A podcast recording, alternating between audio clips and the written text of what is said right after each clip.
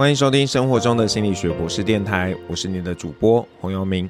好一阵子没跟大家聊天了，那今天呢，想跟大家聊一件事情，就是到底工作上的成功究竟是什么呢？我们可能很多时候会觉得自己业绩好不好，或者是拿到的奖金多不多，就会觉得这个是代表工作上的成功。但是呢，真的是这样吗？那最近啊，我刚看完这个好多年前很受欢迎的一个韩剧，叫做《未生》，未来的未，生命的生。那我的答案呢，显而易见的，我觉得工作上的成功，就是你交到了一群愿意为你付出的好朋友。这群朋友有可能是跟你同期进公司的人，也可能是你同一个部门的同事，也可能是因为合作某个案子而认识的同事。那看着剧中实习生的情感，就觉得自己真是有点可惜，没有好好掌握这种同期的情分。那当然啊，因为在学校这样的职场和办公室的环境是蛮不同的，人跟人之间的关系呢，有那么一点微妙。不同系所的老师很难在没有合作计划的情况下维系友情。那连在同一个系所，老师之间都不一定感情和睦的呢。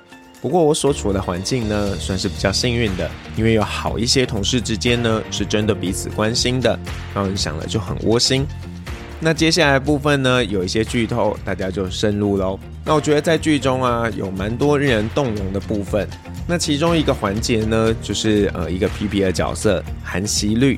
那他从一开始呢，他只是想要占这个老实男主角张克莱的便宜。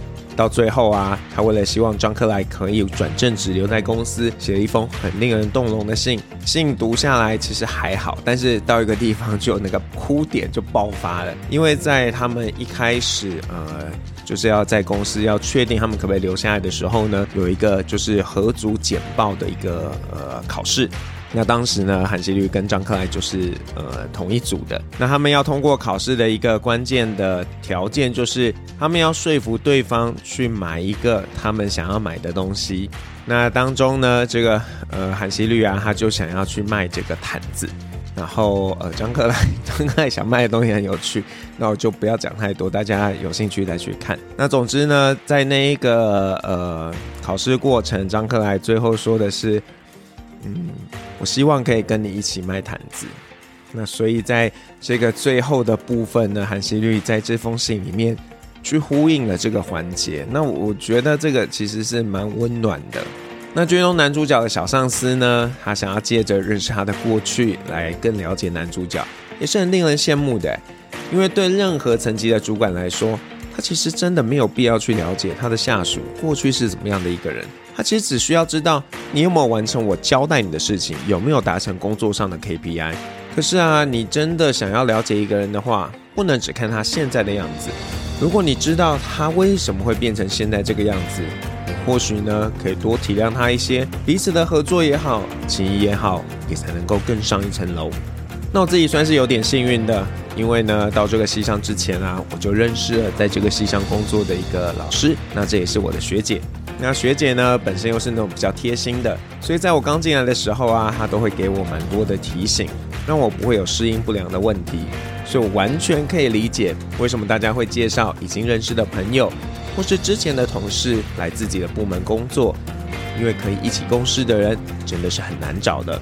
那我相信这一点，在职场上打滚的各位应该是非常有感的吧？很多时候自己努力的成果被别人整碗捧去。或是啊，明明不是你自己的主张，但是呢，在出错的时候要帮别人背黑锅。职场的黑暗面我没有经历太多，但听过很多夸张的故事。我只能说啊，怎么样的人都有，所以真的是防人之心不可无。那虽然说呢，在职场上要和人真心交往不容易，但是啊，和获得好绩效相比，关于收获好朋友这件事，你其实呢是有更多的主控权的。因为绩效这件事啊，有太多的政治因素了。比方说呢，你可能会被迫要把业绩给其他人，因为主管比较喜欢那个人，或是啊，那个人比较缺业绩，或者呢，有可能是因为一些原因，你必须要用比较笨的方式来执行业务。就是啊，明知不可行，却又不得不那么做，那真的是让人很怄气的。那在剧中呢，有太多这样的事情了。不管是自己负责的提案被别人拿走，或是上层硬是要你用比较不利的方式来进行业务的推广，那面对这些呢，职场菜鸟会觉得很不能接受，觉得不能做自己，那就像在出卖自己的灵魂一样。可是你可以换一个角度想想，你今天受聘于他人，那只要出钱的人满意了，那你照做又怎么样呢？当然，这也不是说你一定要逆来顺受，只是你要记得，唱反调不一定会带来比较好的后果。剧中用了一个围棋的一个战术，孤势取和，也就是说。在顺流里出现逆流时，马上做出反应是愚蠢的行为。所以，为了引发逆流时维持我的顺流，那么在对方看来，我就成为逆流。所以，只有让我的流向维持不变，才会变成最好的防御和攻击的手段。那为什么说在职场上好朋友是比较容易收获的呢？想想，毕竟你们是生命共同体，有很多必须一起努力的地方。所以你和同部门的同事就有先天上的利基。如果你们愿意在这样的基础上，尝试在别人需要的时候多试出那么一点点的善意，那么就很容易让彼此的友谊加分。这就是所谓患难见真情。那些愿意在你失意的时候还伸出手的人，多数是真心想要对你好的人。那最后呢，跟大家分享几个收获好朋友的方法。第一个，真心相待，这一点我觉得是不变的道理。但是你的真心不一定会被别人收到，所以啊，如果你发现呢有人没有收到，那也不用强求嘛，你只要告诉自己，好吧，那既然你不想收到我的真心，那就不害你。但是呢，在能力范围之内，我还是尽量的跟你真心交流以及互动。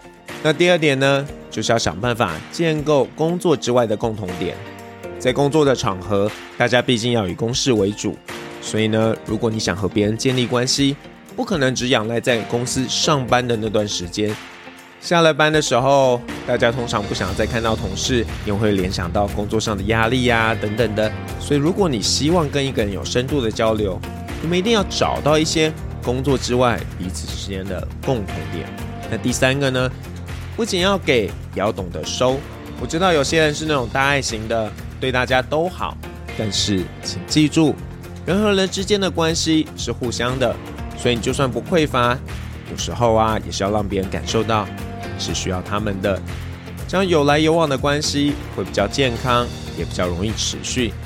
相对的，如果你总是被别人协助，你要想想自己有什么可以贡献的地方，总不能老是收别人的好处吧。那第四个呢？这个我觉得不是一个必要条件，但是啊，如果你们在职场上有一个共同的敌人，那你们更容易成为好朋友。那或许呢，从客观的层面来看，我这个把情谊放在绩效之前的逻辑，不会让你赚到最多的钱，但是我相信你工作会比较快乐的，而这对上班族来说是最可贵的事情之一。好啦，我们今天就聊到这边，下次见喽。